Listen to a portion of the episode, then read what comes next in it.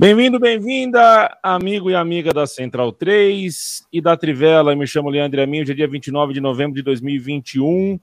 Eu falo de um quarto na. Eu não vou falar onde eu tô, não vou falar onde eu tô. Vou, vou, vou, vou pedir para o Felipe Lobo tentar acertar.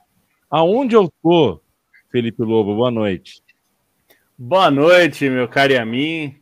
É, antes de tudo, é, que bom te ver, né? Nos dias aí que a gente não se vê e é, eu vou chutar, então, pensando no trajeto de ida, que vocês estão em Palhoça, não?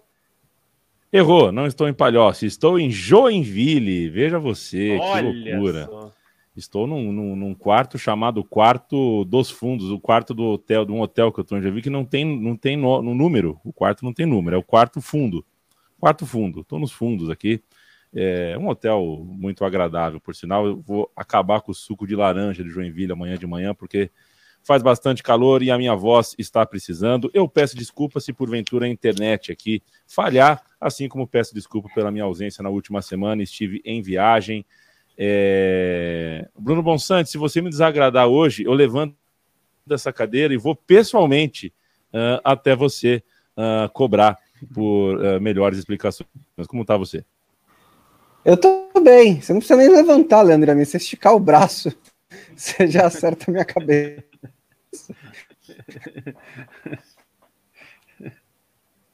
Tá melhor que aconteça. Este é Bruno Bonsante, estamos no mesmo quarto, fingindo. A gente poderia fingir que não está no mesmo quarto, que estamos em lugares diferentes, mas essa não é a nossa. Ô, Leandro Stein, boa noite. Que loucura, eu sou morador de Maceió, como você bem sabe. É, eu queria estar em Maceió nesse último domingo, né? Quer dizer, queria, mas não queria é, porque triste, né? É um final triste. É, mas com certeza é um domingo que quem gosta de futebol e é de Maceió não vai esquecer nunca. Que final de Série B, o CSA quase operou o milagre da classificação, no fim das contas, o Havaí operou o milagre da classificação. É uh, o dono da última vaga do acesso. Eu estou falando sobre isso porque moro em Maceió, mas eu quero mandar um beijo, um abraço para você. Quero o teu destaque antes da gente bater um papo hoje, falar sobre bastante coisa. Oh, acho que dá para destacar mesmo essa rodada maluca da Série B, né? O Havaí, que é um time que durante os últimos anos uh, se consolidou nesse sobe e desce de Série A e Série B, e é um time que sabe disputar a Série B. Acho que não dá para um, tirar os méritos do Leão da Ilha, né? Que foi um tempo grande ausente na Série A, é, se não me engano, de 79 até o, os anos 2000, quando voltou a subir, mas na última década aí é um time é, um sobe e desce grande, mas um time que consegue disputar a Série B, é, consegue triunfar na Série B repetidamente, né? E acho que a cena do pós-jogo é, na ressacada, enfim, com a invasão, uh, a maneira como a torcida acabou abraçando o momento ali, né, pelo gol já saindo aos 44 do segundo tempo, isso acho que acaba sendo muito marcante. Mas enquanto isso, em Maceió, mesmo a goleada do CSA, né, parecia possível, considerando ainda mais o jogo acessível contra o Brasil de Pelotas, um 4 a 0 que acabou se tornando insuficiente por essa reviravolta toda do Havaí na, na reta final do jogo. É, acho que um, um um final que coroa essa Série B que foi tão interessante com tantas histórias, né? Acho que um final como esse era o mais digno num campeonato que já tinha definido os três acessos, mas também teve doses grandes de emoção, escapadas, enfim, reações. Acho que, que é um prêmio para deixar marcada de vez essa Série B mesmo. Este é Leandro Stein. Estamos uh, em, em, quatro do time tradicional, do time de toda segunda e toda quinta, mas hoje trazemos diretamente de Dortmund. Não, não se enganem pela camisa. Ele não está em Dortmund.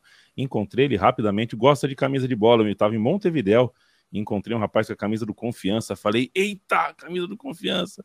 É, mas aí saquei que não era um acaso, ele estava ao nosso encontro vindo na direção do nosso carro. Estou falando com Giancarlo Santoro. Como é que está você, companheiro? Giancarlo que trabalhou para a Trivela na última semana, ajudou uh, o time da Trivela, a redação da Trivela, a contar a história da final da Libertadores. Tudo bem, Giancarlo?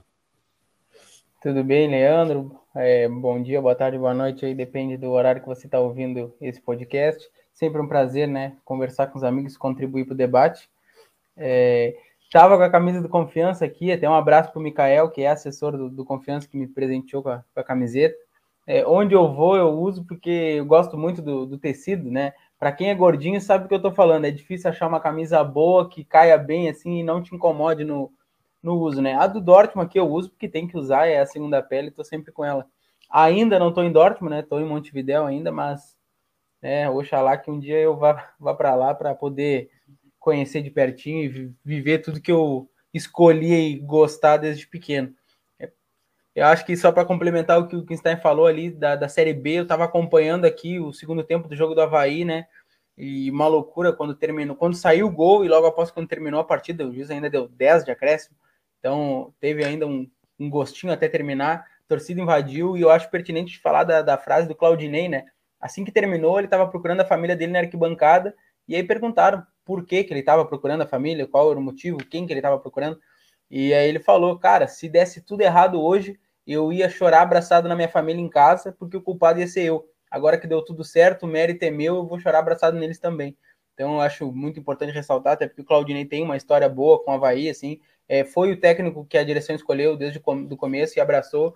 O Havaí fez uma campanha excelente, é, queria ver o CSA na série, na série A, tanto CSA quanto CRB, estava torcendo para que ó, um dos dois subisse, mas fico feliz pelo Havaí, pelos amigos que trabalham lá, pelos meus amigos que torcem pelo Havaí, até porque eu tenho né, família em Santa Catarina, então fico feliz pelo pessoal.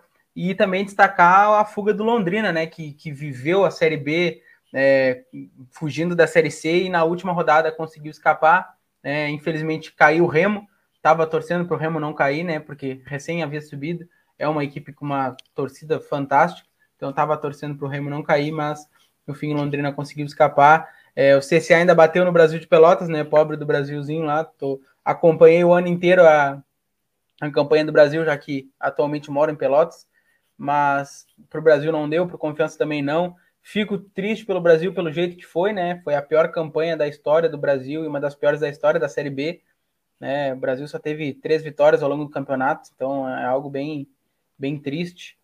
É, 23 derrotas, perdeu mais do que um turno, então, né, de fato mereceu cair. Péssima administração também pesou bastante, mas acho que é isso. Para início de debate, está feita a fala inicial.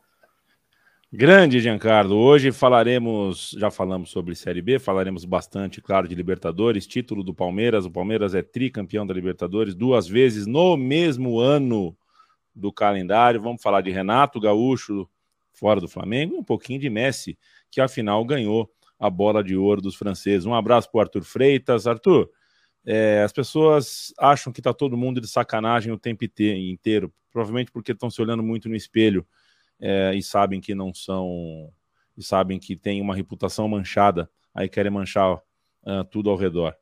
É, não entra nessa, não. Paulo Pereira, um abraço para você. O tamanho do Abel, para mim, na minha opinião, um dos maiores da história. Acho que não, não, Mas vamos esperar o tempo, né? Acho que o tempo coloca as pessoas no, na perspectiva da história. Enquanto elas estão trabalhando, a perspectiva é a da competição. E aí toda semana muda. Felipe Melo, um abraço. Felipe Menino, um abraço, boa noite para você também. Uh, Tiago Oliveira, Lucas Silva, Maurício de Castro, sejam abençoados com a graça e a arte do futebol moleque do menino Devinho. Um abraço para Douglas Seconello, que chamou o Daverson de a carta do louco do tarô, né?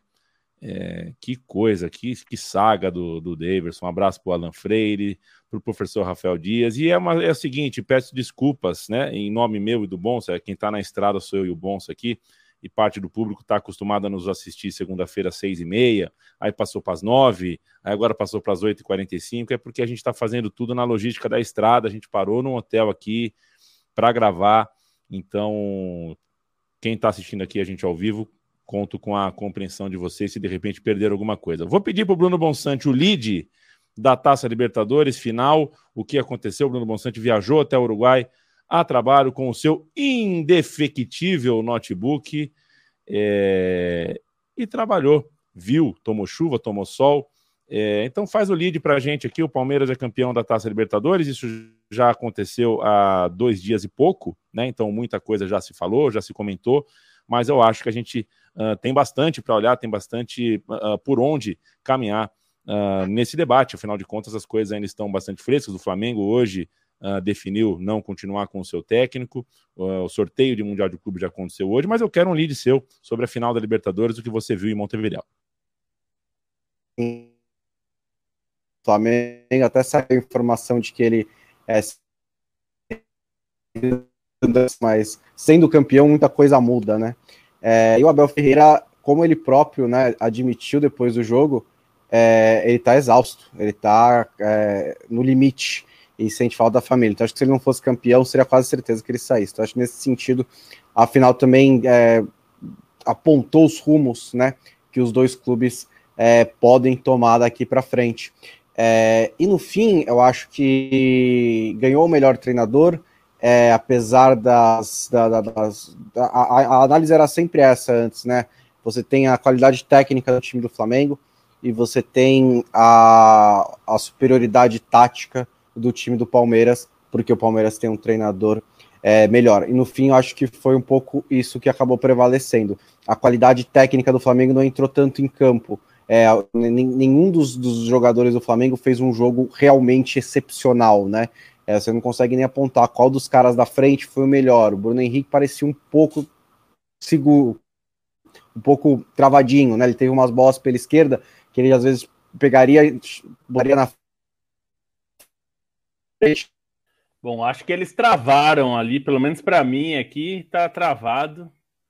É, é para mim também, para mim travou legal. É, é qualquer coisa, que... se eles tentarem sem a câmera, talvez fale melhor, né? É, mas só para pegar uma coisa que o Bonsa falou aí que eu acho que é importante. Conseguiu. É...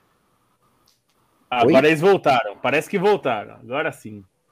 A internet de Joinville. A internet de Joinville. Faz parte. É. Faz parte, faz parte. É, o Bonsa ainda tá travado. Estão... É, o Bonsa tá travadaço. O Bonsa, o Bonsa tá do meu lado aqui. Eu, eu juro que ele tá se mexendo, gente.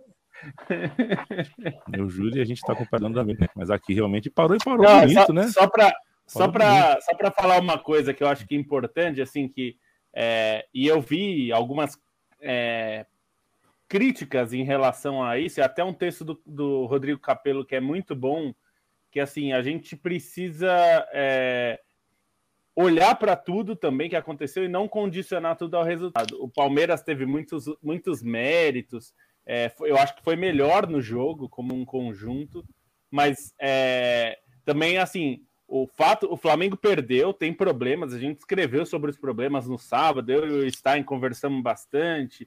É, o Stein fez hoje o texto sobre a saída do Renato também. É, mas não é que tá tudo ruim, o Flamengo tem que jogar tudo fora e começar de novo. Não é isso. É, um jogo desse, como um jogo de final única, como a gente passou a ter, é, qualquer coisa minúscula decide. Então, assim, o Palmeiras foi melhor, teve uma estratégia melhor, usou melhor as suas armas, travou melhor o adversário. É, mas, assim, acho que o problema. O Renato não foi bem, como tinha alguns problemas já, mas não era. Não, não é que, assim, o Flamengo, meu Deus, que tragédia, um ano horrível. Acho que também, assim, é, a, a, uma das coisas que, que uma vez é, se falou, e até vários dirigentes já falaram isso, mas uma das coisas que se fala muito é para você ganhar, você tem que disputar e estar tá nas cabeças. Então, assim, quem chega na semifinal da Libertadores ali com frequência, vai eventualmente vai ganhar. Porque se você está chegando sempre perto, uma hora ganha. Pode perder um ano por alguma coisa, um erro, uma estratégia ruim, um adversário inspirado. É, mas é só para dizer assim, eu acho que o Palmeiras mereceu, foi melhor. É, mas não é que o Flamengo é uma porcaria, esses jogadores não prestam, é, meu Deus, tem que jogar tudo fora. Tem problemas, como o Palmeiras também tem seus problemas, e certamente vai tentar tratar deles e melhorar para o próximo ano, porque é, é o ciclo natural das coisas. É, é só para não, não achar que assim. E eu diria isso se o Palmeiras tivesse perdido também. Assim, o ano não está perdido, não foi uma desgraça, não tem que jogar tudo fora. É, finais são assim: as, um deles vai perder e nem sempre é porque é, vai perder porque é horrível. É, na maioria das vezes, inclusive, é porque o outro time foi melhor, mas você teve o mérito de chegar até ali. Então, só para dizer assim, acho que eu entendo o Flamengo, é, né, sair com o Renato e tal, mas é só É, porque muita gente fala, ah, mas ah, porque ganhou num lance, poderia ter perdido. É, porque o jogo é isso, né? É, o jogo, no fim, é, é isso. Se a bola, é, uma bola que entra, pode mudar tudo. É só para dizer que é, as coisas não são preto no branco. Não quer dizer que o Palmeiras deu tudo é maravilhoso porque ganhou, e nem o Flamengo é tudo horrível porque perdeu. É, perder e ganhar é uma premissa desse negócio que a gente gosta, que chama futebol. Né?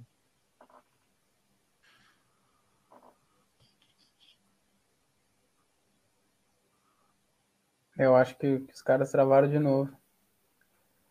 Vou aproveitar, eu, eu até para complementar o que o Lobo falou, acho que o, o Bielsa fala muito disso, né? Louco Bielsa, que é resultadismo, né? O, o pessoal hoje que acompanha futebol e até por vezes o pessoal da, da imprensa que debate muito sobre futebol, debate só resultado. É, o Bielsa fala que, que ele prefere terminar em 12 jogando bem do que terminar em oitavo e não ter um futebol que agrade a ele.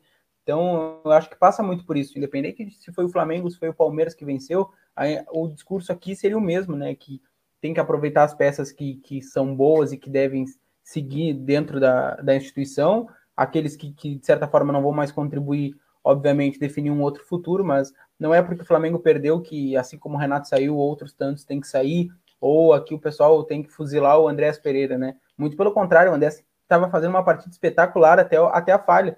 E como o Lobo também muito bem destacou, é tu transformar a final da Libertadores, né, dois jogos, cada um no seu estádio, uma final única, com um interesse totalmente comercial, tu é refém de que falhas como essa, né, definam o evento.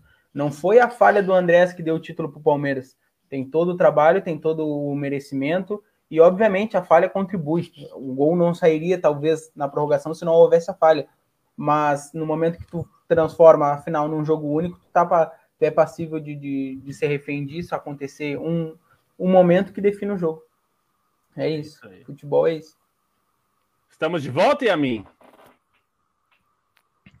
Olha, aparentemente eu estou de volta, eh, mas a nossa internet aqui nos fundos de um hotel, falar na hora, eu não quero atrapalhar a noite de ninguém. Tem um pessoal de Joinville aqui que escreveu.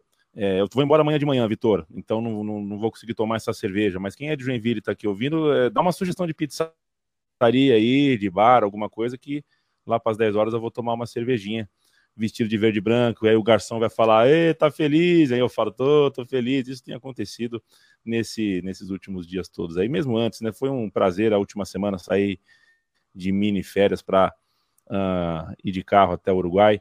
É, acho que as pessoas querem uh, uh, testemunhos de quem estava lá, né? Eu cheguei na quarta-feira no Uruguai e acho que toda a ideia que a gente tinha, a percepção que a gente tinha de que seria 70%, 30%, foi logo jogada para o ralo, né? No, no, primeiro dia no Uruguai, a, a, a, é, na conta a gente viu cerca de 200 palmeirenses. Então não era 70-30, não, era 95% ou mais de flamenguistas. E aí você cria um, um clima que não é uh, favorável, um clima que beira a hostilidade para quem está numa minoria tão agressiva assim. Foi o que aconteceu para boa parte dos.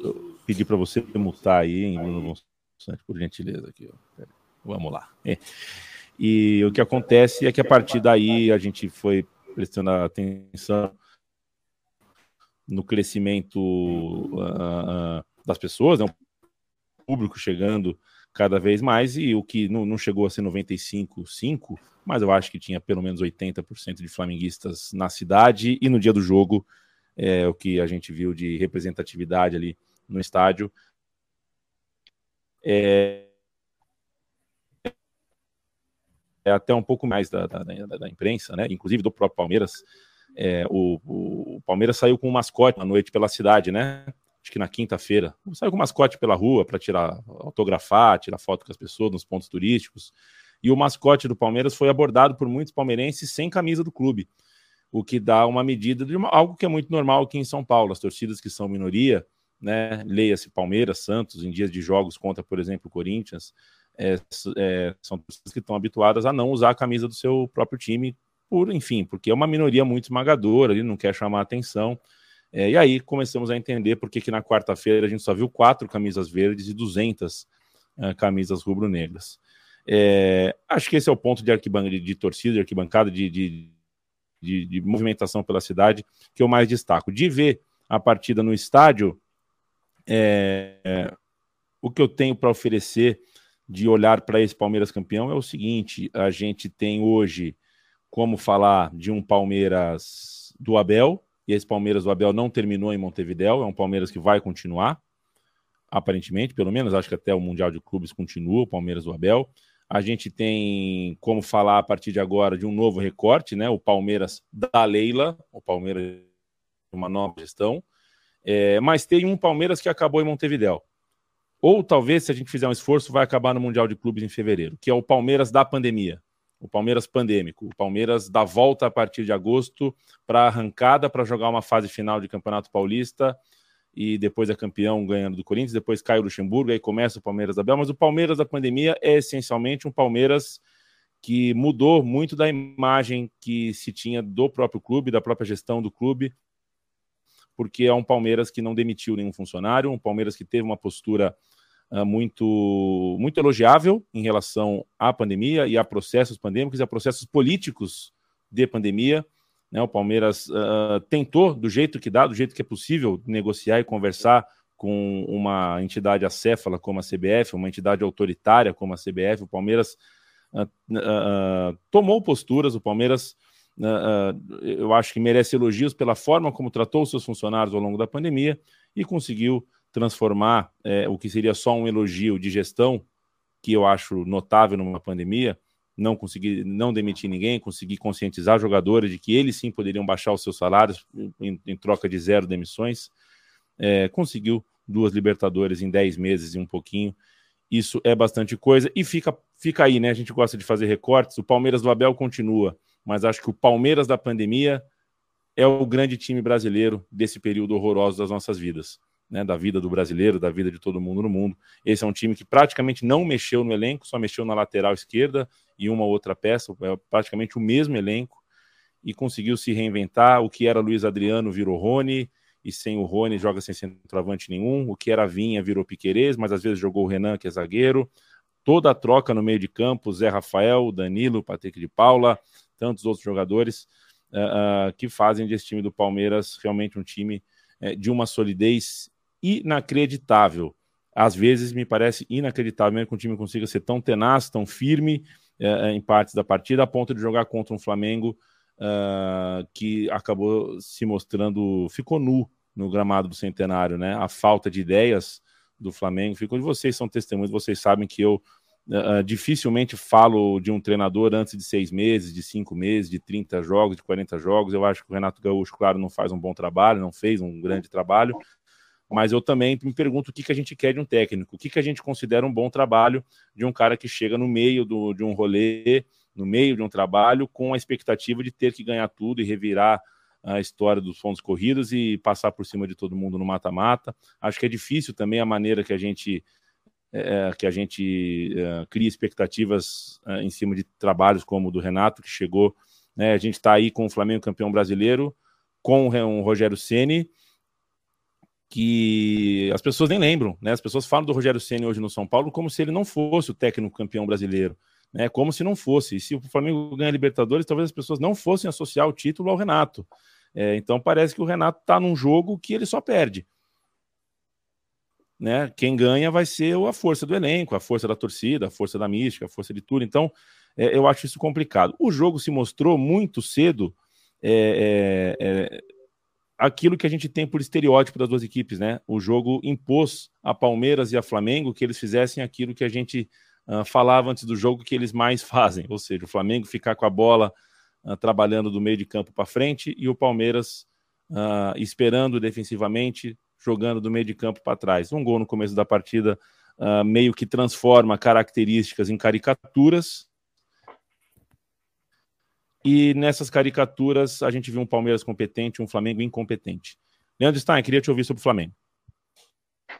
Bom, a saída, o texto, o pós-jogo, né, até o Lobo acabou escrevendo, pedi para o Lobo escrever, mas minha impressão do, do jogo do Flamengo em si foi uma equipe que eh, teve um erro fatal, mas reproduziu em campo muitas das preocupações da torcida, né? Muitos dos problemas que, enfim, se esperavam do time acabaram se reproduzindo. Acho que o mais é, falado, o mais é, o nevrálgico nisso aí foi é, a própria, as próprias escolhas do Renato, né, que já vinham muito em evidência nesse, nessas últimas semanas de, de tropeços, de vitórias que não necessariamente convenciam a torcida, e acho que isso acabou ficando mesmo evidente por um time que no primeiro tempo sofreu para ter essa criatividade contra um Palmeiras que se postou muito bem na defesa, é verdade, mas que não conseguiu achar muitos espaços claros para definir. No segundo tempo, o Flamengo teve essa melhora, né? Conseguiu ter mais o Arrascaeta participando, o Gabigol, que estava perdendo algumas chances, acabou voltando mais e até foi melhor quando buscou esse espaço mais atrás e, isso ajudou a gerar o gol. Mas ainda assim foi um Flamengo com, com problemas repetidos, né? Um time que é, na defesa segue muito exposto e isso ficou claro logo aos seis minutos com o lance do primeiro gol que foi construído em cima disso, né? Acho que é, teve a bola nas costas da zaga, muito bem acionada pelo lançamento do Gustavo Gomes, mas a própria maneira como o Flamengo tentou se defender do passe do Mike, eu acho que é, é bem emblemático assim dos problemas do time, porque até teve o Davi Luiz tentando dar um, um carrinho, tentando antecipar o movimento, quando estava claro que o Rafael Veiga estava chegando por trás, né? E, e outra questão do Flamengo mesmo, é, as dificuldades para abrir uma defesa fechada, né? Algo que já tinha acontecido contra o Atlético Paranaense nas semifinais da Copa do Brasil, pegando o exemplo mais evidente, que foi um time que muitas vezes tentava, é, enfim, criar em cima é, do talento individual de alguns jogadores, mas que não necessariamente conseguiu corresponder, principalmente na prorrogação, né? Acho que as dificuldades do Flamengo na prorrogação foram é, foram bem expressas, assim, né? O time quase não criou chances quando realmente precisava apertar. Até acho que a entrada do Pedro demorou um tanto, contando, assim, tendo um jogador como o Pedro para um jogo que, que poderia se encaixar favoravelmente a ele nesse sentido. Então, acho que o Flamengo teve esses problemas, é, enfim, que não eram necessariamente surpreendentes, né? Acho que até a troca do Bruno Henrique pode ser questionada, mesmo que ele não viesse em uma boa jornada, mesmo que ele não viesse no melhor estado físico. E acho que também pesa, e aí não é necessariamente culpa do Renato, mas é, o estado físico do time, o desgaste ali era, era claro, né? A maneira como o time acabou sentindo esses problemas, esses jogadores que voltaram em cima da hora, isso acabou sendo bem prejudicial ao Flamengo de diferentes maneiras, não só pela maneira como os caras não aguentaram, mas pelo próprio encaixe do time, assim, para tentar aproveitar o melhor entrosamento possível. Isso é, pesou contra o Flamengo. Obviamente que se aquele gol do Michel entra, a história poderia ser outra, mas não foi um Flamengo que conseguiu corresponder na temperatura que o jogo pedia, né? E acho que a própria maneira como o Palmeiras tentou algo diferente desde a formação inicial e isso resultou no gol logo de cara, que pesou ainda mais para uma diferença entre os dois treinadores. É, eu fiquei, assim, durante o jogo, eu duvidei muito se o Flamengo seria capaz de, de conseguir furar a defesa do Palmeiras e até conseguiu quando jogadores importantes entraram na partida, mas é bom pensar também que é um Flamengo que tem muito da base de 2019, mas que acaba perdendo alguns jogadores pontuais que são importantes e mesmo o, o rendimento de alguns jogadores, né? Isso, que, que não é como em 2019. Só para falar do Renato, acho que é uma é o caso de um casamento que era muito esperado, né? Acho que era meio óbvio que o Renato, depois que saísse do Grêmio, ia se tornar técnico do Flamengo é, relativamente em pouco tempo. Até existia declarações do próprio Renato, existia uh, um namoro da diretoria, é, pesava a própria história do Renato como ídolo, né? Considerando o 87, que ele foi o melhor jogador da Copa União, é, mesmo no, no, nos outros retornos dele ao clube, né, ali nos anos 90, ele acabou sendo um jogador de peso, acabou consolidando essa idolatria, mesmo que parte da torcida olhasse com reticências em relação ao gol de barriga em 95, mas foi impressionante como essa relação se deteriorou rápido, né? Acho que tem questão da própria cobrança, a questão da própria maneira como, enfim, o, o nível do Flamengo, né? O patamar é, foi jogado lá no alto a partir de 2019, mas acho que tem um problema mesmo de não dar liga, né? Não é, parecia que o Renato era um cara com muito mais identidade com o Flamengo do que, por exemplo, o Rogério Ceni. É, o começo empolgou muito pelos resultados acachapantes, pela sequência que o Renato acabou conseguindo ali no início, mas à medida que o time entrou em declínio, à medida que o time começou a apresentar problemas e à medida que ficou claro ficaram claras as dificuldades, enfim, de conseguir um, um resultado de conjunto, um resultado coletivo que fosse além é, dessas, é, dessas individualidades, acho que a relação com a própria torcida se deteriorou muito, né?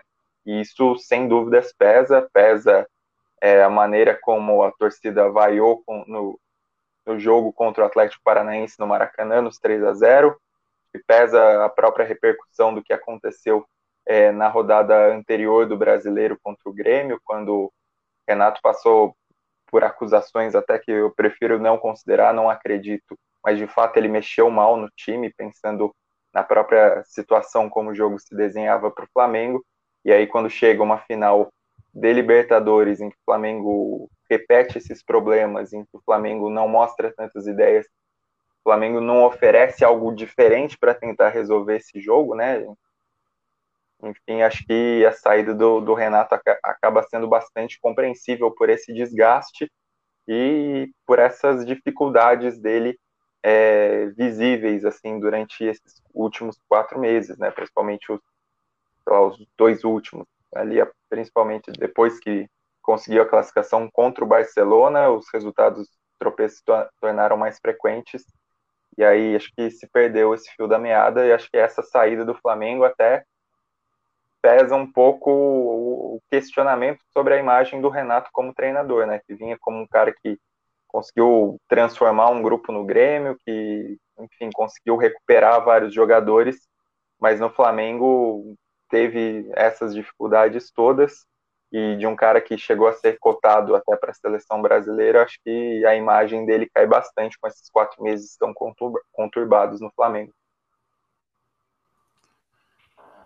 Perfeito. Eu quero mandar um abraço para o Júlio Lima, quero mandar um abraço para o Tauan, quero mandar um abraço para vocês uh, uh, todos, para mandar um abraço para o Alan Marsura também. Um, valeu demais pelas palavras, meu amigo. É, para todo mundo que está aqui com a gente, eu tô, citei uh, quem mandou aqui um super chat para gente, ajudou com um cafezinho para gente. Sempre lembrando que apoia.se barra Trivela, apoia.se barra Central 3 é o nosso financiamento coletivo. Trabalhamos de forma independente, precisamos fazer esse tipo de pedido.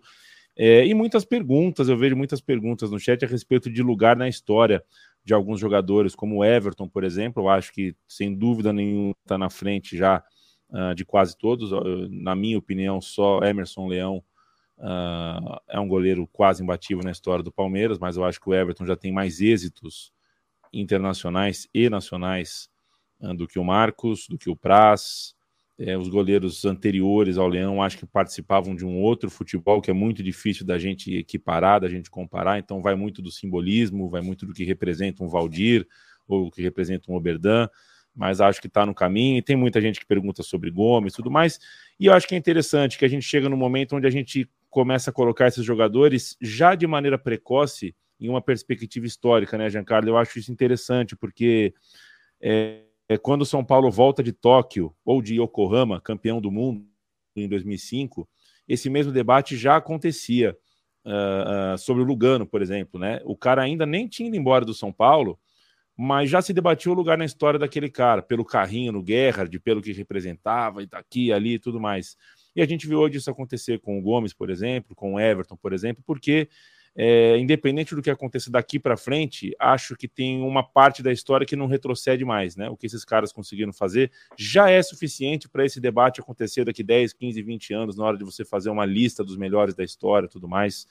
É, então eu quero te ouvir sobre o lugar na história desse Palmeiras. Né? Tem gente perguntando sobre o Abel, se é o maior da história ou não. Essa coisa de ou maior ou melhor é sempre muito difícil, é um vespeiro, é um tipo de assunto que a gente nunca consegue terminar, e porque né, é um assunto que, na verdade, não é subjetivo por, por essência, é, mas a gente nunca teve que lidar com dois títulos de Libertadores em dez meses e meio, a gente nunca teve que lidar com uma pandemia no meio de um futebol hipermilionário e né, que você uma mudança na estrutura, você de repente pode ver o seu time desabar é, economicamente e depois esportivamente.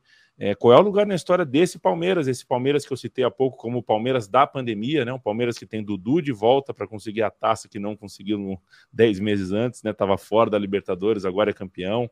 Que tal para você esse Palmeiras da pandemia?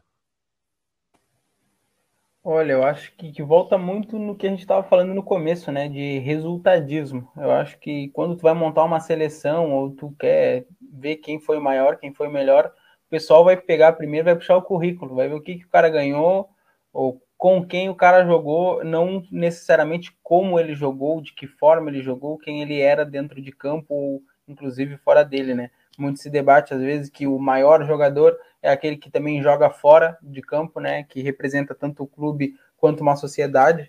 Então eu vejo que, ou uma parcela dela, também eu vejo isso como uma fundamental importância, né? Por exemplo, eu coloco Sócrates em qualquer time que tu pedir para eu montar, eu encaixo Sócrates com a camisa 8 e muitos corintianos talvez não coloquem ele, vão preferir um, um outro cara atual que venceu o Mundial contra o Chelsea, sabe?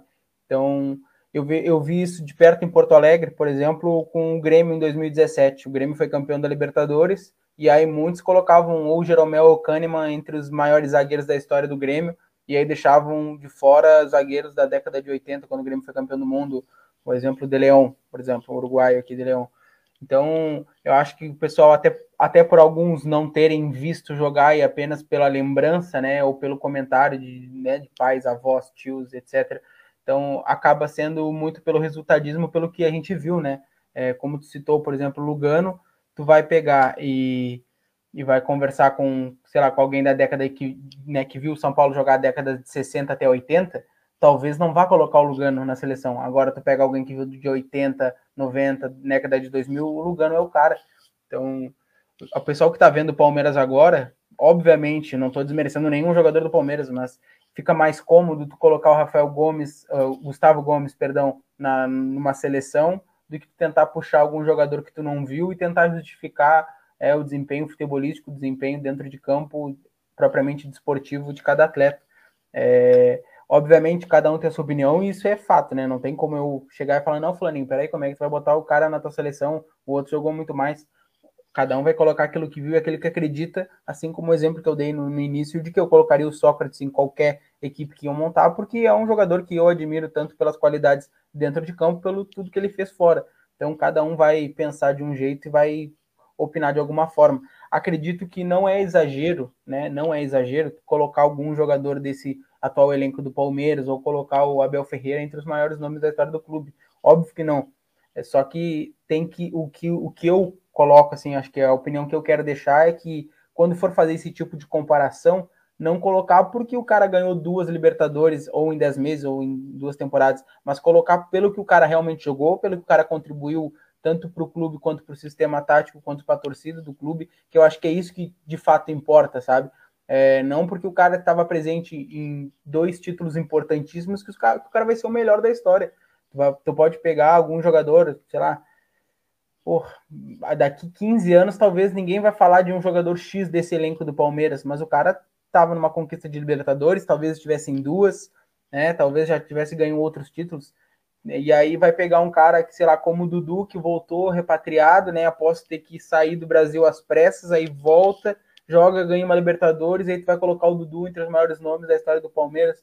Talvez não, não seja o tipo de opinião que, que eu pense para mim. Óbvio que vai ter gente que vai colocar, mas dentre esses nomes hoje do, do, do, Palmeiras, não vou montar uma seleção da história, mas acho que nomes que de fato merecem uma menção honrosa e que tem que ser citado sempre. O, o Abel Ferreira, de fato, é um treinador exemplar, é, por mais que pode ser que não fique, eu acho que o que ele já construiu no Palmeiras, ele vai deixar um legado. O próximo técnico que porventura venha substituir o Abel, vai ter um trabalho pronto, vai se adequar, mas já vai deixar uma base sólida, nítida e clara, né, de trabalho. Gustavo Gomes, de fato, é um nome que tem que ser levado, assim como Everton, goleiro. E aí a gente pode pegar outros personagens, mas aposto que daqui a 30 anos o pessoal, por exemplo, vai citar o Davidson como autor do título, mas não vai colocar entre ele entre os maiores nomes da história do clube, porque de fato foi um gol super importante, um gol gigante do tamanho do, do, do, da história do Palmeiras, né? Que engrandece a história do Palmeiras e de todos os atacantes que já passaram né, e fizeram sucesso na história do Palmeiras. Mas é, colocar só porque os caras ganharam duas Libertadores, alguns desses atletas entre os maiores, somente por isso acho equivocado, acho precipitado, né? É, como eu falei novamente, o pessoal que colocava, não que não merecesse, mas tu esquecer um passado de um clube, porque os títulos atuais de fato são grandes, são importantes, mas eu acho que tem uma história muito maior, né?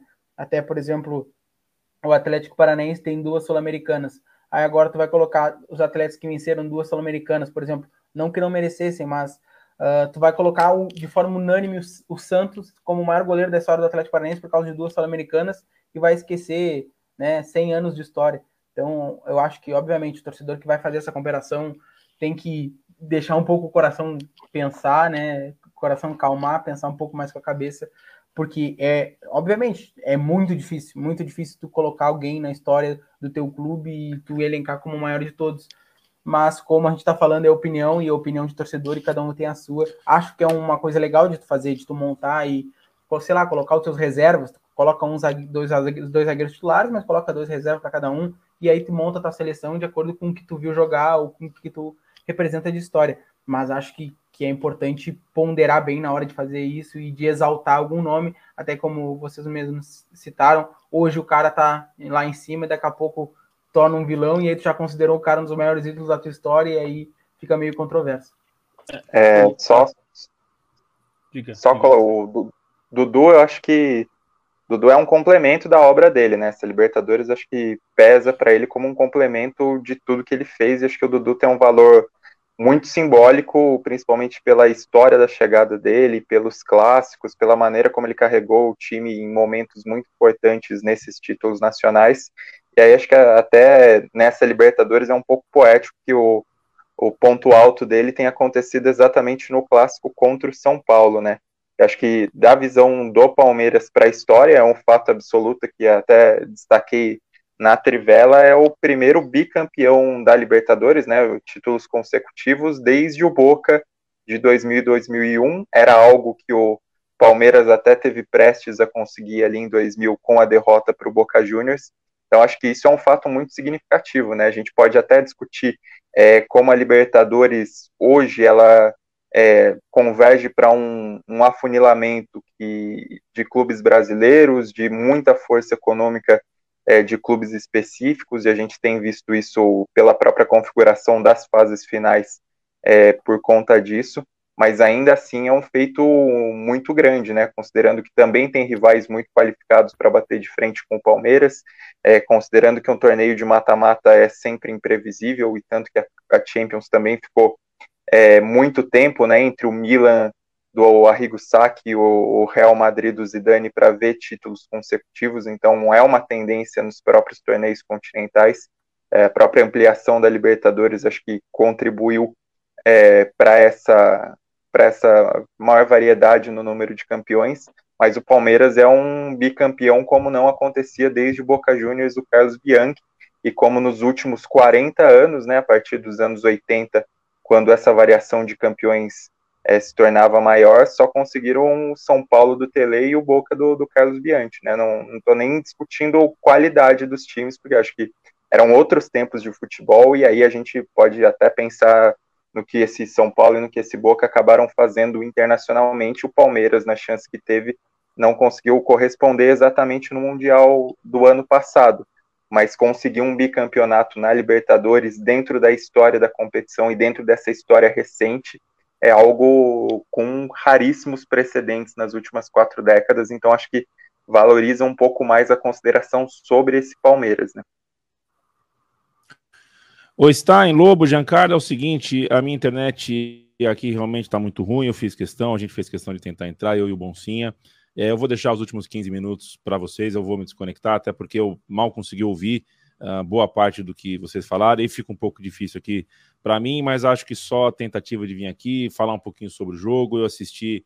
É, é, né, eu teria muita coisa para falar de, de, percepções que eu vi do jogo ali, retratos interessantes, né? Por exemplo, Veiga, que é um torcedor do Palmeiras de verdade, né? Ele é de verdade, ele é um torcedor de, de infância, torcia para o Palmeiras na infância, e quando ele é substituído, ele não fica no banco de reserva. Né? Isso é algo que a televisão talvez não tenha. É, é bom, vamos ver se a me voltar ele complementa, mas só para. Isso eu ia dizer, o Stein falou do Dudu, né? Da importância que o Dudu teve é, nesse, nessa volta, né? Ele acaba fazendo gol da, também da, da, do, do Mineirão, né, num jogo crucial. É, e eu vou destacar o Rafael Veiga, que até ficou uma situação né, que a gente vê acontecer muito na Copa do Mundo, que acabou o Gabigol é, recebendo o prêmio de melhor da competição, né? É, foi eleito o melhor jogador do campeonato. E aí é sempre uma discussão né, sobre, putz, será que deviam ter escolhido antes? Não era melhor esperar e tal. É, acho que é uma boa discussão, mas acho que o Rafael Veiga, pelo menos, é, o, é o melhor jogador do Palmeiras, eu acho, nessa, né, pelo menos essa, na reta final e, e tudo, a consistência que ele conseguiu, né? E acho que a história dele é muito legal porque é, ele não foi um jogador que chegou e, e, saiu brilhando, né? Tanto que ele vem do Curitiba, é, não consegue se firmar, né? Era jovem, volta para Curitiba emprestado para o Atlético Paranaense, aí ganha a Sul-Americana pelo Atlético, jogando muito bem, volta, e mesmo quando ele volta, não consegue ainda, demora para conseguir o espaço no time, né? A competição por vagas é muito difícil e ele acaba conseguindo e esse certamente é o melhor ano da carreira dele, é, não só em nível de atuação, mas em consistência, né? Que era algo que se pedia dele. É, ele conseguiu ser consistente, conseguiu ser importante. O Palmeiras ficou muito tempo procurando um meia, né? Um, um jogador para trabalhar ali naquela posição e durante um tempo ficou procurando até no mercado. Tinha um monte de jogador lá dessa posição e nenhum se firmava. Teve o Johan, Teve o próprio Veiga, tinha o Lucas Lima, que caiu em desgraça muito rápido. É, teve o Guerra, que depois de um começo muito bom no primeiro ano, foi perdendo espaço até sair. É, então, acho que essa consolidação do Veiga é uma vitória pessoal dele e da paciência dele também, porque ele poderia ter falado: bom, eu não vou jogar aqui, vou procurar outro lugar e acabou. E ele conseguiu, teve paciência, jogou até se tornar aí um jogador importante é, do, do Palmeiras. Acho que tem muita, muita gente também que até eu vi aqui o Maurício de Castro falando, ah, Veiga ou Everton Ribeiro na seleção. Eu sempre fico com um pouco pé atrás em relação aos, aos grandes destaques assim no, no, futebol brasileiro e nesse caso até né, sul-americano, é, porque a gente é, não sabe exatamente como esses jogadores vão, vão chegar, né? É, o Everton Ribeiro, eu acho que construiu uma história já, né, na seleção, ainda que não seja um titular, é um jogador de elenco. É, não sei, assim, eu, eu, eu, eu, acho que pode até ser testado o Veiga, mas é, eu acho que a gente também tem uma tendência de todo destaque do Brasil, a gente acha que tem que estar na seleção, né? Era o caso do Hulk recentemente, né? E, enfim, não é nem que o cara não pode estar, ele até pode. É, mas é, não, não, é, não precisa ser algo é, que todo jogador que brilha no futebol brasileiro precise estar na seleção.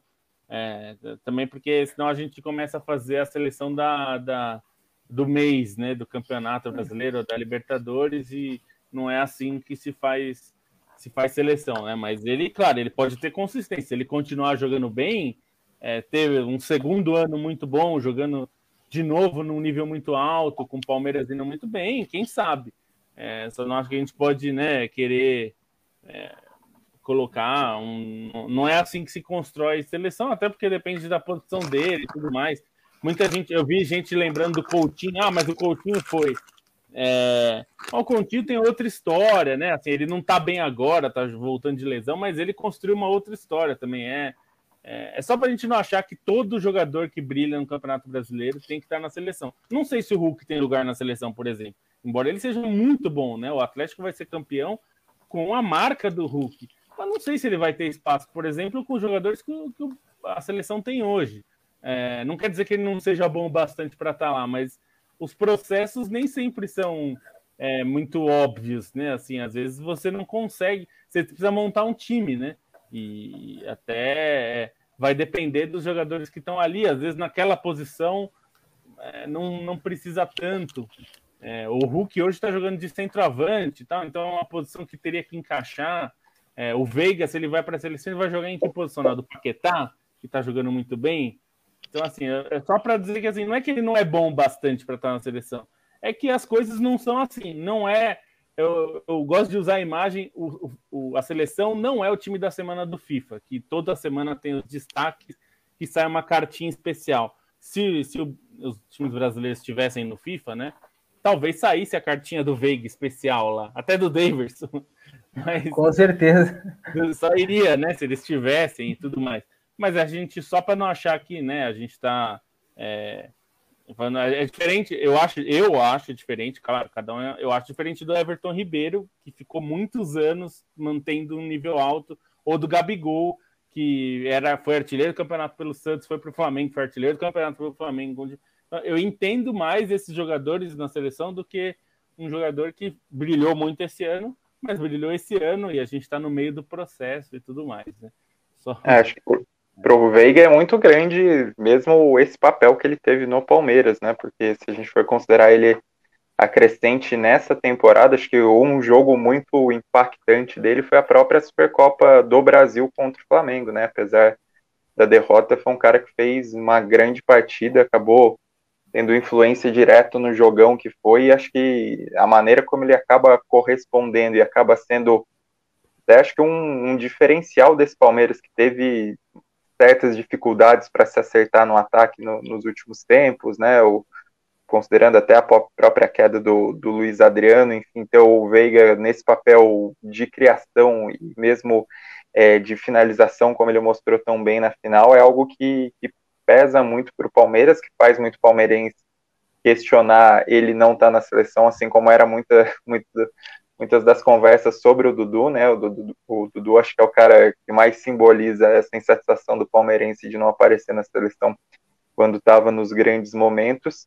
E acho que o Veiga também é um cara que, pelo que acaba fazendo, e até, enfim, o Davidson acaba como um destaque maior, mas a partida que o Veiga fez, principalmente no primeiro tempo, eu achei fantástica, assim, acabou sendo um cara que realmente providenciou esse escape para o time, essa inteligência na maneira de jogar, as principais jogadas da equipe iam com ele, então acho que é um cara que também é, é, faz sentido pedir ele na seleção, embora seja uma, uma lista longa, né? E acho que é, dentro dessa hierarquia que se considera, o Tite é um cara que costuma bancar alguns caras que não necessariamente estão bem no clube. Acho que o Everton Ribeiro é, é um desses casos, que o Everton é, teve um momento muito bom recente com, com a própria chegada do Renato, né? É, considerando que ele tinha ido em Copa América, conseguiu ajudar a seleção em, em momento decisivo nas eliminatórias, mas não necessariamente é um cara que tem mantido o alto nível como era, por exemplo, em 2019, que para mim acho que na maneira é, na maneira como o Flamengo moldava o seu jogo, eu vi o Everton Ribeiro como o principal, a principal peça desse time de pensar o jogo, né? Acho que no segundo tempo da final dele na Libertadores de 2019 fala por si. É, e acho que o Veiga agora entra nesse, nesse papo sobre consistência, né? Porque ainda mais sendo uma, uma posição mais concorrida, mas é um cara que acho que pode contribuir, acho que é, a própria participação do Palmeiras no, no Mundial pode ser decisiva para um olhar além sobre ele, considerando o próprio momento da seleção, né? Que vai ter, é, enfim, vai ter uma data FIFA antes do Mundial, em janeiro, e aí depois a última data FIFA das eliminatórias em março e finalmente uma data FIFA em junho ali para para alguns amistosos. Então, acho que a participação no Mundial, considerando o Palmeiras tem essa necessidade de responder e e vai pegar um time chato, seja o Monterrey ou o Awali, né? Acho que já passou aquele tempo de achar que os times dos outros continentes são barbados, acho que até o Palmeiras né, escapou do pior deles, seria o Al Hilal, pelo, pelo que eu vi das finais continentais. É, enfim, acho que o, o Palmeiras, é, o Rafael Veiga pode aproveitar talvez esse momento de, de vitrine depois de uma grande final é, de Libertadores já. Né? É, e ele tem 26 anos, né? Assim, ele é um jogador que está aquele, naquele limite, assim, talvez ele esteja no último limiar se ele quiser jogar, por exemplo, fora do país, especialmente na Europa. Acho que os grandes centros dificilmente ele vai ter uma chance nessa idade, mas é, pode ainda ter uma chance aí, como aconteceu é, com o, o, Galhardo, né? O Thiago Galhardo que saiu do Inter e foi para o Celta, né? É, claro que contou com, a, com o Diego Cudê lá, né? Que tava, é, foi para o Celta. Eduardo. E, Eduardo Cudê, que foi para o Celta e tava, é, tinha acabado de trabalhar com, com ele, mas ele é um pouco isso, ele tem essa. E ele é um jogador que pode fazer uma carreira, ele pode se. Se ele conseguir manter essa consistência, ele pode se tornar um jogador histórico do Palmeiras, né? o que é gigantesco, né? O que a gente já. Eu já falei aqui no podcast algumas vezes, assim, é, é, o que o Dudu, por exemplo, conseguiu construir no Palmeiras é uma história de ídolo. Não é todo mundo que consegue e é muito raro. Isso é, é uma chance que poucos conseguem ter, né? Então talvez o Veiga consiga fazer isso se ele mantiver consistência jogando aí por muito tempo. E até vou ressaltar um outro jogador também que acho que é importante, é, que o Danilo jogou muito bem, jogou muito bem de novo. E é a segunda final que ele joga muito bem pelo Palmeiras. Ele é um jogador de nível muito alto. Esse eu acho que tem potencial, inclusive, para jogar num, num nível alto na Europa também.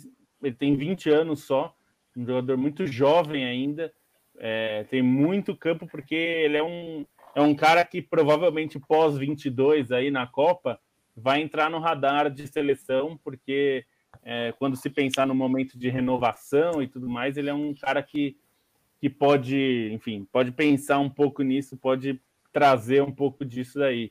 É, e aí, até vou aproveitar para te perguntar uma coisa, Giancarlo, que uma, é, o Pedro Rosa pergunta é, vocês enxergaram soberba no ambiente flamenguista?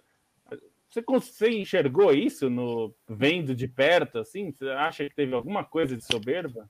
Cara, eu tenho plena convicção que, que não, assim, é... Tava, para o pessoal que não, não sabe, tá? Eu sou jornalista e também sou fotógrafo, eu estava dentro do campo, atrás da goleira onde estava localizada a torcida do Palmeiras.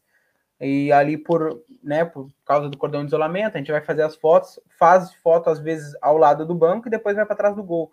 Então, nos momentos que eu tive próximo ali, tanto a delegação do Palmeiras quanto a delegação do Flamengo, é, não há, não há nem houve, né, soberba de qualquer um dos lados. Eu acho que o pessoal ali estava em âmbito de concentração total, né, foco numa decisão de campeonato, uma decisão que pode mudar a carreira de qualquer um dos atletas ali, abrir mercado europeu, né, virar ídolo do clube. Então, acho que soberba não teve, né? Principalmente dentro de campo. Acho que dentro de campo, se, se tem soberba, né? Quando o pitando apita, acaba soberba porque o cara tá jogando bola, tem que desarmar ele. Não adianta que a tua soberba não vai, não vai te levar a lugar nenhum. Então, eu acredito que não houve soberba. Pode ser que tenha havido soberba por parte da torcida. Aí pode ser que sim. Até porque a torcida do Flamengo, obviamente, se considerava favorita, né? tu vai torcer pro teu clube, tu vai achar que o teu time é favorito numa final de Libertadores. Mas também, até por questão das casas de aposta, até, por exemplo, a KTO, o Flamengo era favorito. É, não somente pelo número Bem de apostadores. Favorito, inclusive, hein? Na, muito favorito.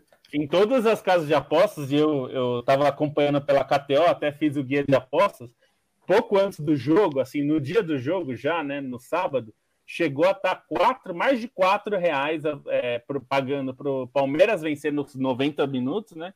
E, paga, e dois reais, o, então quer dizer, era o dobro. O Flamengo estava pagando, é, tá, era bastante favor, mas isso eu acho que é relativamente normal por duas coisas, né, Giancarlo?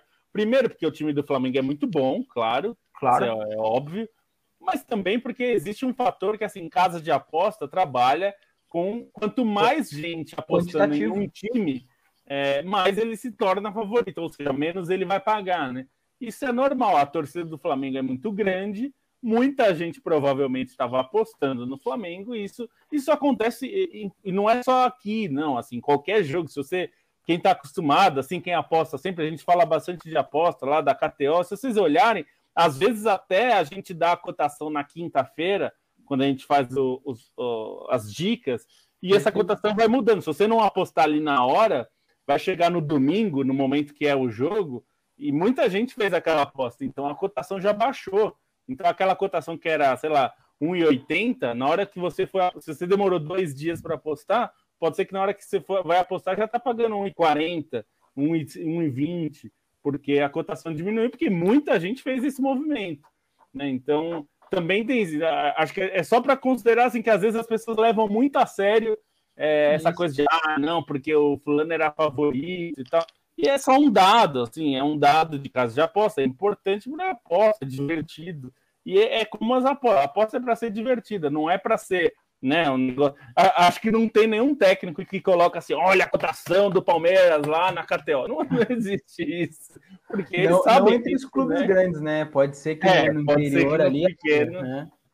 Pode ser que nos pequenos. Eu lembro que até o Leicester, quando ganhou, a Puma, né, que é, é patrocinadora lá, tal, faz, ele ficou fazendo um vídeo tal de 9 para 1, é 9, não, era 5 mil para 1, era uma, era uma Sim. proporção. Ah, não, mas aí assim, foi uma, uma epopeia, né? Acho é, que então, nesse caso aí, vale a pena.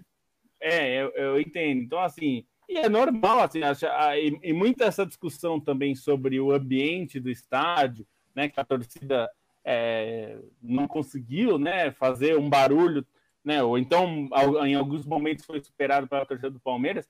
É, eu até entendo aqui, muita gente aqui no chat falando sobre a elitização dos estados, de fato, né? Quem pode ir para Montevideo não é o cara que. Isso é um fator, mas também tem o fator do próprio jogo, né? Porque às vezes, é, eu, sem desconsiderar esse fato, que é a torcida é elitizada, dos dois times, né? Aliás, é, que, que, chega lá na, em Montevideo, não, não, são poucos os torcedores né, de, de baixa renda. É, mas Acho que também tem um fator assim, tem um pouco, um pouco é isso, um pouco é o próprio time contaminar, né, o, o arquibancada, porque é, também a gente não pode, acho que tem uma parte ali do, do jogo que é você tentar criar essa sinergia com a arquibancada, né? Um pouco como você falou, né, que você até pode contar que pô, você, você, viu o gol do, do Gabigol ali, né, e a, a comemoração dele, foi um momento que a torcida do Flamengo explodiu ali, né? Então, é, claro. Acho que faltou um pouco mais dessa conexão até durante o jogo, porque, claro, é, não é, é obviamente que, que a torcida pode ser mais participativa, poderia ser, mas também tem um pouco das duas coisas, né? O time também precisa. Às vezes tem jogador que quando tá, a, a, a torcida tá meio quieto, a, tá muito tenso o jogo, ele dá aquele bico para arquibancada e grita, joga a mão pro alto. E aquela coisa, porque isso faz parte também. E faz parte da intimidação, né? É, faz parte da intimidação ou da, da coisa de enervar o jogo. É, claro. É, né? Acho que é, isso tudo é uma, é uma faz parte da, da, da coisa toda do jogo. E, e acho que até se é que tem algumas coisas que viralizaram, né? Que teve um torcedor falando, não, porque o vento atrapalhou a torcida. Obviamente que não, não teve nada de vento. Não, não, não. Eu, eu tava dentro do campo ali e eu vi que, que a torcida do Flamengo, por momentos, assim, já tava aceitando que o jogo ia acabar, né? 1 a 0 pro Palmeiras, até que sai o gol, aí a torcida do Flamengo. A, Minto, a, torcida do Flamengo, por uns momentos, tentou inflamar, mas a torcida do Palmeiras logo já veio por cima. E aí, quando sai o gol, obviamente, aí só deu o Flamengo, né? A torcida do Flamengo estava em cima. Óbvio que a mancha puxou para tentar segurar o nível dos jogadores do Palmeiras, mas a torcida do Flamengo oscilou muito dentro do jogo, enquanto a torcida do Palmeiras, em, parte a torcida organizada, né, a Mancha Verde ali, conseguiu manter um padrãozinho, porque os caras né, realmente foram para isso. Tinha muita torcida familiar do Palmeiras, mas tinha muito torcedor de torcida organizada que vai para cantar os 90 minutos e não importa se acabar a voz, vai continuar gritando de algum jeito. Já do lado do Flamengo, a gente viu muito torcedor que estava com família, que estava torcedor de mais de idade, pessoas com de fato um poder aquisitivo bem maior. Então, de certa forma, influencia sim, e sem falar que o resultado estava ao contrário, né? É, a gente sabe que por vezes, principalmente esse, esse tipo de torcedor que não é, que ou não tá habituado, ou não é, é aquele cara que canta sempre, perdendo não vai cantar mesmo, né? Geralmente o pessoal que só canta quando tá ganhando. É, e só para responder, te, teve um comentário ali que falou que o Arão deu uma entrevista e disse que ia vencer a partida. É, quando a gente falou que não teve soberba, né? Não teve soberba ali no momento do jogo. Então. Anteriormente, pode ser que tenha havido, de fato. Eu até nem lembrava dessa, dessa entrevista do Arão, fui ver depois, depois que eu li o comentário aqui que eu me liguei. Mas no momento do jogo, né? Eu digo, né, véspera ali, treinamento, coletiva, dia da partida, eu não notei soberba nenhum de nenhum dos lados, né? Mas, obviamente, aquela cutucada, aquela alfinetada que vem antes, até porque, pô, tu vai jogar uma final de Libertadores, o cara vai te perguntar, tu vai ganhar ou tu vai perder, tu não vai falar que tu vai perder, né? Ainda mais sendo um jogador de um, de um, clube do nível do Flamengo, da mesma forma, se ele fosse jogador do Palmeiras, ele não ia falar, não, nós vamos jogar, mas acho que não vai dar pra gente, sabe? Então, é, então mas é, também entra no que o pessoal até já falou aqui. É, eu acho que ele é, poderia fazer o que ele que normalmente o jogador faz e tal, de ah, é, dar aquelas respostas super vazias, né? De claro. ser um jogo difícil, etc e tal, né? A gente vai fazer de tudo para ganhar e tudo mais, acredito no meu time. Ele falou que né, vai ganhar de 2 a 0 e isso foi combustível. É, eu sinceramente não vi nada de mais ali no que ele falou, mas eu entendo também usarem isso no vestiário e acho que faz parte. Você pode usar qualquer coisa de motivação, você pode Com usar certeza. um jogo anterior poderia, como poderia ter usado, nem sei se, se usou, o jogo que o, o Flamengo amassou o Palmeiras no, parque, no, no Allianz Parque. É, poderia ter usado, ó, lembra quando eles vieram na nossa casa, agora a gente vai dar o troco. Não tem nenhum problema nisso, assim. É, é eu acho que isso, esse tipo de coisa faz parte do, do jogo mesmo. Com é, certeza. Não é, é, Antigamente a gente via, muita gente reclama né, das entrevistas meio né, vazias. É, antes acontecia isso, o Paulo Nunes falava coisa, gente, Renato era cheio de falar coisa quando jogava, ele falava pro Romário, Romário falava pro Túlio, Túlio falava pro Renato, é, e ficava brincando de quem é rei do Rio. É, acho que é estilo, e aí você tem que bancar. A questão é que quem fala tem que bancar, então eu não acho que é desrespeito, assim. É, é acho que é, eu acho que se fosse uma zoação, se, acho que faria mais sentido, entendeu? De você pegar, mas enfim, isso é de cada um. É, só para a gente não perder o assunto, Stein, que hoje a gente teve, a gente falando de favoritos, acho que o favorito hoje para ganhar a bola de ouro não era exatamente o Messi, né? Ou você acha que era? Acho que ele virou favorito a partir do momento que todas as especulações anteriores diziam que ele ganharia, né? Então acho que existia uma expectativa grande do Messi ganhar por isso. É, para mim, a eleição do Messi como bola de ouro pesa, são, são dois fatores, né? Acho que um é a Copa América, que foi realmente assim, uma temporada fantástica dele é, na competição. É, tem todo o enredo né, da, da expectativa que existia por um título do Messi na seleção argentina, e isso foi correspondido, assim, isso ficou escancarado na própria comemoração com os jogadores celebrando mais o, o, Messi do que o time em si, né? Existia acho, uma união no grupo de fazer isso pelo Messi, até depois quando aconteceu a homenagem no Monumental de Nunes, Messi chorou, enfim, deixou evidente a importância que existia para ele dessa é, dessa conquista. Acho que isso pesou na escolha, mas pesa muito mais a figura do Messi, né? Acho que é, o Messi é aquele voto quem é o melhor jogador do mundo, o melhor jogador do mundo, invariavelmente, para muita gente, é o Messi ou o Cristiano Ronaldo. Então, acho que nisso os dois acabam levando muitos votos e o Messi tinha essa carta da Copa América, né? Até acho que pelo Barcelona ele fez individualmente uma temporada muito boa, embora coletivamente o Barcelona fosse aquela bagunça que a gente se acostumou, quem deu uma Copa do Rei e no Paris Saint-Germain ainda é um momento de adaptação, né? Tem seus brilhos, mas demorou muito para fazer gol pela Ligue 1. Até acho que o peso da história da transferência do Messi, ela também é, tem uma contribuiçãozinha aí, porque a gente já viu ganhadores é, de bola de ouro que uma transferência midiática, de certa maneira, ajudou a deixá-los mais em evidência. Então, isso acho que pesa para o Messi. É, considerando os outros. Né, Stein? É, o próprio. Saindo do PSG indo para o Milan, né? No ano que ele ganhou.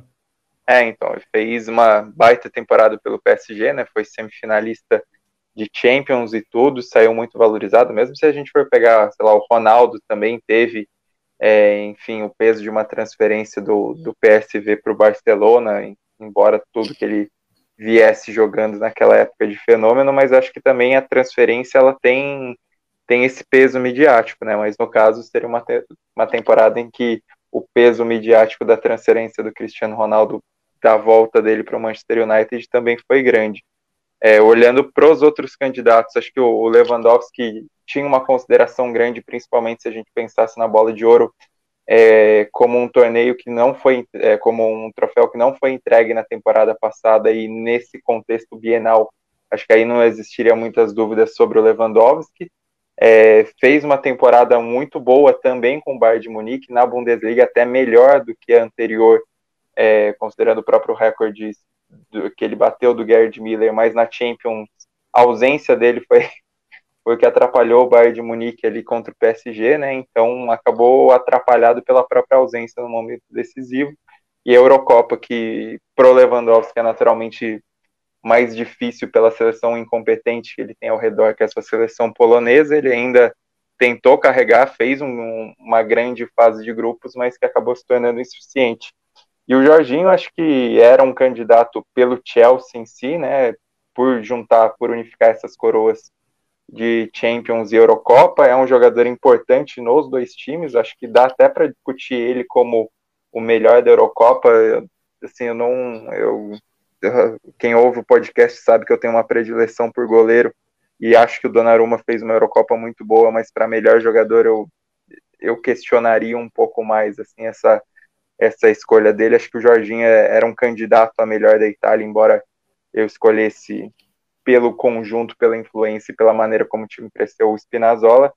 É, mas acho que o Jorginho tem esse peso e tudo, mas talvez tenha se prejudicado é, até pela maneira como, enfim, teve erros decisivos também, né? Isso aí acho que pesa contra ele, é, ainda que o erro recente das eliminatórias não, não tenha contado necessariamente na, nos votos, né?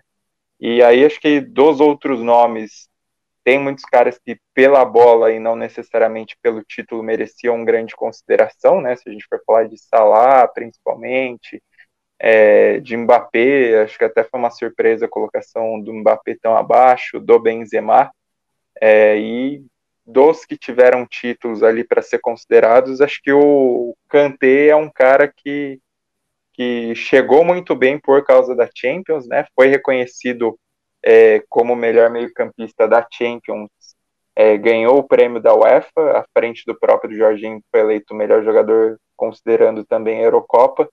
E acho que é uma, uma posição digna para ele aí, essa, essa colocação, essa quinta colocação, né, esse top 5 é, mas era um, uma bola de ouro muito difícil de se apontar, né? Se é de 2020 que a France Football preferiu não entregar por causa do, da pandemia, era meio óbvio que o Lewandowski ganharia, dessa vez não, a própria pontuação, é, se for olhar, ela foi bastante apertada, e aí acho que pesa para o Messi, consideração histórica dele, enfim, a conquista da Copa América, o simbolismo que o Messi tem, e não dá para falar também que acho que uma bola de ouro pro Messi ou pro Cristiano Ronaldo tá em mãos ruins. Nunca é assim, mas é, talvez a, aquela ânsia que a gente tem também de reconhecer outras pessoas e o Lewandowski, como o Messi é, bem salientou na entrevista, era um cara que merecia pelo menos uma bola de ouro retroativa, né? Porque acho que ninguém acharia ruim,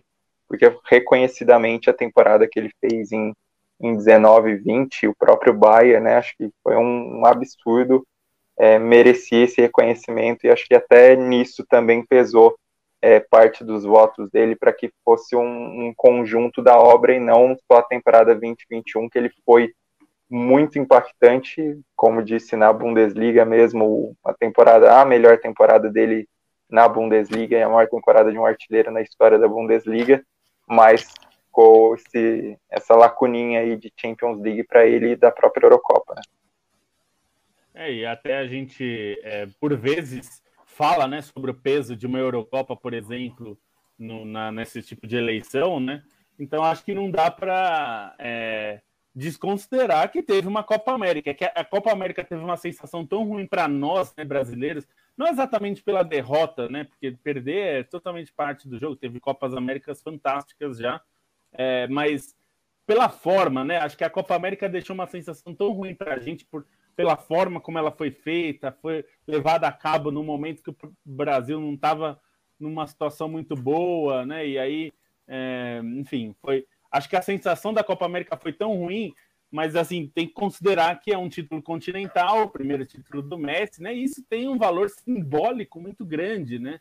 É, assim, esses caras é, mudaram a vida deles, todos esses jogadores argentinos é, mudaram a vida deles com esse título, né? Porque muda a percepção que as pessoas têm deles, né? Um cara como o Agüero, que agora se especula que talvez né, se aposente e tudo mais, por causa dessa questão cardíaca ele conseguiu o título, né? Assim, pô, um, isso muda muito, assim. Então, acho que é importante também é, entender. A gente às vezes reclama que eles não valorizam, né? Os nossos torneios. Claro que nesse caso tem muitos outros fatores que pesaram, mas o título da Copa América pesou e pesou porque é um título continental, é a nossa Eurocopa, né? Assim, é o nosso nosso torneio continental, né? Se se tivesse um jogador que tivesse feito o que o Messi fez na Copa América na Eurocopa, provavelmente ele teria um peso muito grande. Mas não teve, não teve nenhum jogador. Na Itália não teve um, um cara que jogou como jogou o Messi.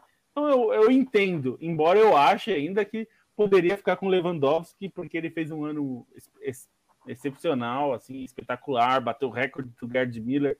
Aliás, procurem sobre o recorde do Gerd Miller. O Stein já fez alguns conteúdos, a gente já fez vários conteúdo sobre o Gerd Miller e como ele era espetacular. Então, assim, ultrapassar o Gerd Miller né, nesses recordes que o, que o Lewandowski bateu é algo é, absurdo. Assim, é um tamanho incrível que esse cara está fazendo na carreira dele. Merece todos os reconhecimentos.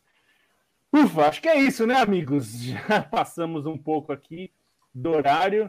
Mas então, suas considerações, Giancarlo, e já deixar um agradecimento, porque Giancarlo foi parte da nossa cobertura, é, fez aí essa parceria nossa, Trivela e KTO. KTO é, ajudou a fazer com que isso fosse possível, né? A gente começou com uma ideia lá, um, um sonho de fazer essa cobertura. É, a gente conversou, o Giancarlo trouxe ideia, a gente falou com com a KTO, conseguimos viabilizar graças a eles. Então, muito obrigado a KTO, aos amigos lá, o Rodrigo Aires, que falou muitas vezes com a gente aqui, e eles compraram a nossa ideia. E aí foi lá o Giancarlo em Montevideo, tirou fotos espetaculares, recomendo você ver nas no, nossas redes sociais, na rede social do Giancarlo, e também no site, que a gente fez uma galeria super bacana. É, então, deixar o agradecimento pela cobertura, Giancarlo, e suas impressões finais aí direto de Montevideo. Não, acho que eu tenho que começar agradecendo primeiramente a vocês e a KTO por acreditar em mim no meu trabalho, né, para me mandar para cá e porra, participar da realização de um sonho, né? É a minha primeira cobertura, uh, não vou dizer primeira cobertura internacional, mas desse nível é a primeira cobertura internacional e principalmente numa final de Libertadores, não só da Libertadores, mas da, da feminina e também da Sul-Americana. Então é, um, é, um, algo, é algo que vai marcar e vai ficar para sempre, assim, é, independente de quantas eu venha fazer, né, que sejam muitas, mas independente de quantas forem, fica marcado por ser a primeira e do jeito que foi. É, então é agradecer demais mesmo, o pessoal aí que tá, que acompanha, que tem elogiado, que eu vejo que logo quando sai o podcast, assim passa um tempo, o pessoal vem na rede social lá, curte e tal. Então é sempre muito legal o público da, da Trivela que acompanha, é, seja diretamente no meu perfil ou no, no, no, da Trivela ali, que, que a gente vê também um engajamento legal. É, é massa ter o trabalho reconhecido e, e, ver o trabalho dando resultado. Então, agradecer a todo mundo que acreditou, a todo mundo que tem acompanhado. É, o meu Instagram está aqui, para quem está vendo, está embaixo do, do lado do meu nome, aqui embaixo do meu rosto. Para quem não está vendo, é arroba Giancarlo Santoro. Se entrar lá no Instagram da Trivela, tem material meu, tem material da Thalissa também, que, que veio comigo para me dar todo o suporte. E sem ela, nada disso teria acontecido. Então, também agradecer especial a ela.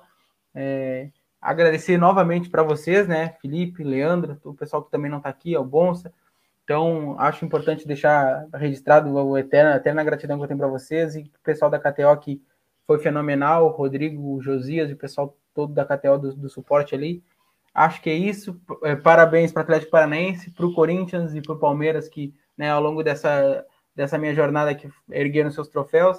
Para o Red Bull Bragantino, para o Santa Fé e para o Flamengo, né? Fica para uma próxima, mas é aprender, né? E para a próxima vir mais forte, vir mais concentrado, torcer para não pegar um rival do mesmo nível, é, faz parte. Acho que é isso. Agradeço mais uma vez a participação, que seja apenas a primeira aí. Quando quiserem me chamar para o podcast, pode chamar. Quando quiser conteúdo do Rio Grande do Sul, principalmente, que é onde eu moro, pode chamar. Para o pessoal que quer conhecer mais, né, pessoal que não é do Rio Grande do Sul, quer acompanhar mais futebol do Rio Grande do Sul, entre em contato comigo, vai ser um prazer. É, quem quiser aí qualquer tipo de, de, de, interação, acho válido. Então, acho que é isso. Eu já fiz meu jabá aqui. Mais uma vez, valeu pessoal da Trivela e pessoal da KTO.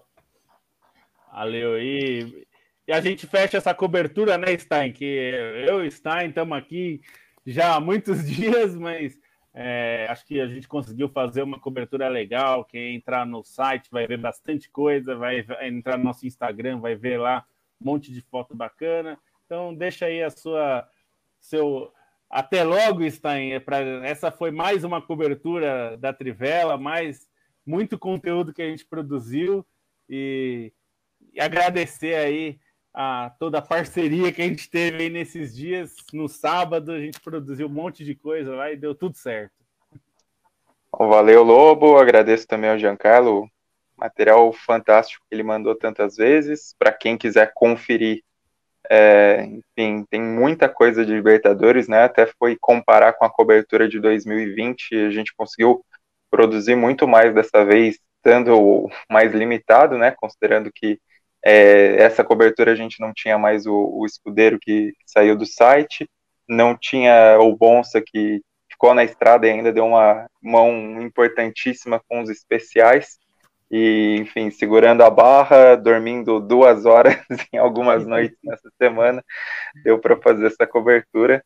E quinta-feira estamos de volta aí. Quinta-feira tem é, mais um podcast às oito e meia. E para quem tiver à toa e quiser acompanhar uma coisinha, fica a dica, lembrando que amanhã teremos o início da Copa Árabe é, no Catar, o torneio teste que serve como se fosse uma Copa das Confederações, num, num formato mais parecido com o que era o, torneio da França, a US Cup, que na época que a Copa das Confederações não acontecia, um ano antes do país sede, né? Foi um campeonato da Copa Árabe, um campeonato tradicional, já aconteceu outras vezes, mas com um tempo desativada. E, enfim, volta agora, jogos bem interessantes, não é data FIFA, então não vai ter os caras da Europa, mas os, os caras em atividade no, no Oriente Médio vão estar na ativa, então vale para quem quiser ver aí. Amanhã já tem Emirados Árabes e Síria, que é um, um jogo interessante, já tem um Qatar e Bahrein, então vale a pena também para quem gosta do futebol de seleções aí ter essa competição paralela, essa opção agora, nesse fim de ano. Valeu, gente. Valeu, pessoal. Lembrando sempre, como o Yamin falou, apoia.se barra Trivela, você pode nos apoiar. Se você está na Twitch, você pode fazer a sub aí na Twitch também, também nos ajuda. Então é isso. Quinta-feira estamos de volta aí no horário normal, nosso de toda quinta-feira, oito e meia da noite ao vivo e depois em todos os tocadores de podcast. Um abraço a todos e até lá.